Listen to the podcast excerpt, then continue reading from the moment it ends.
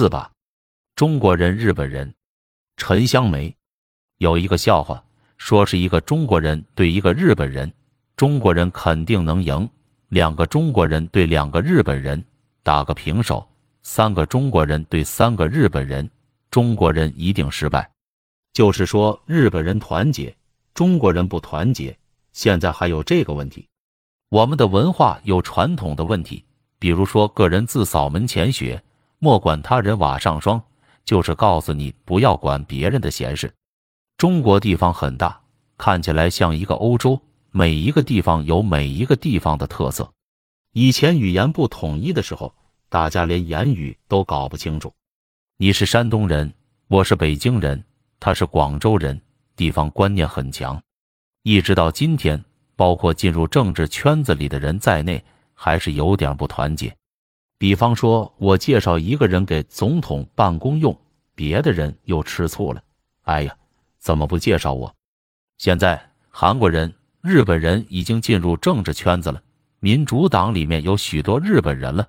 韩国人现在慢慢比中国人还团结，中国人整天要拿个什么名啊利啊的争来斗去。现在很多华侨回来，名堂一大堆，其实都是没有什么办法的。日本军国主义把我们中国害得好惨。日本这个民族很有自己的特点，它内部不管怎么争斗，对外却是一致的。日本人接受能力很强，很善于吸收各种外来文化的不养。日本以前也是模仿人家、学习人家，现在他的经济腾飞了，要改写历史。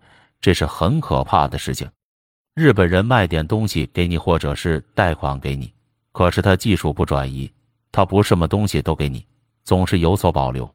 美国人个性比较开朗，他说这个东西转移就转移，不转移就不转移，讲的比较清楚。美国尽管还存在着许许多多的问题，但也有它好的地方。今天之所以有那么多人想到美国去。是因为在美国，你只要有能力、肯吃苦，你就不会饿死。我到以色列去，发现这个犹太人的国家实在了不起。犹太人到底有办法，也真能干。他们用自己的勤劳和智慧，使一个四面被包围着的国家由沙漠变成了绿洲。